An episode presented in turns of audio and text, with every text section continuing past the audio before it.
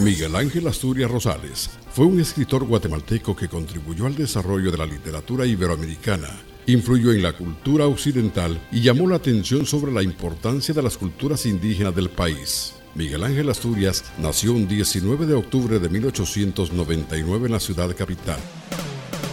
Miguel Ángel Asturias fue un escritor, diplomático, poeta y novelista.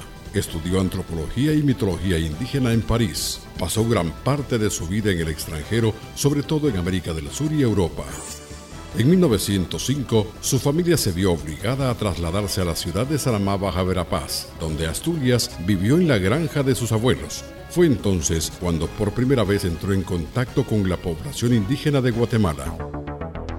En 1908, cuando Asturias tenía nueve años, regresó con su familia a los suburbios de la ciudad de Guatemala. Cuando era estudiante comenzó a escribir y realizó el primer borrador de una historia que más tarde se convertiría en la novela El Señor Presidente.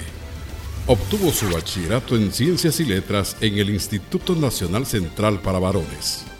En 1922, junto a otros estudiantes, fundó la Universidad Popular, un proyecto comunitario según el cual la clase media se anima a contribuir al bienestar general mediante la enseñanza de cursos gratuitos para los más desfavorecidos.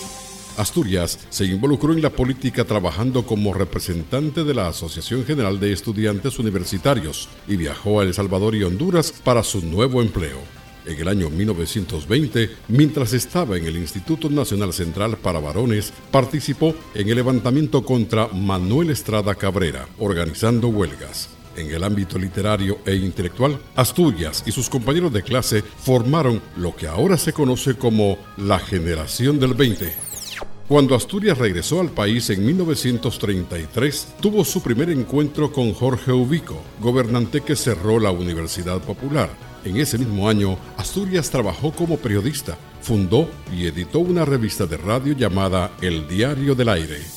En el año 1942 fue electo diputado al Congreso Nacional, tras la caída del régimen de Jorge Ubico.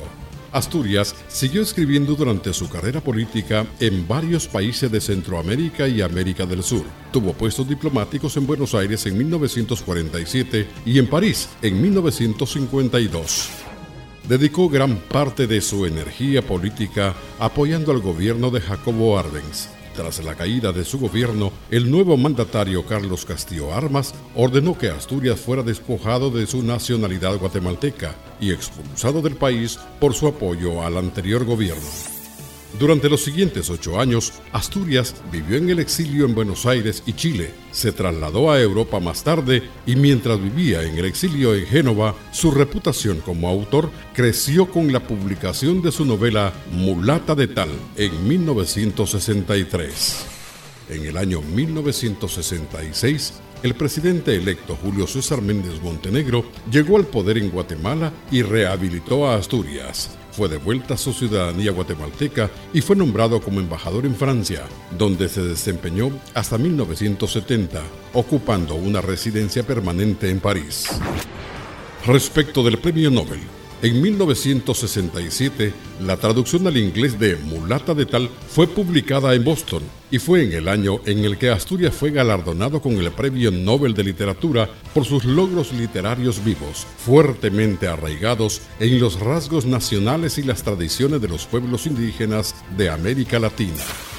Asturias pasó sus últimos años en Madrid, donde murió de cáncer en 1974 está enterrado en París. Su tumba está coronada con una réplica de la estela 14 de Ceibal.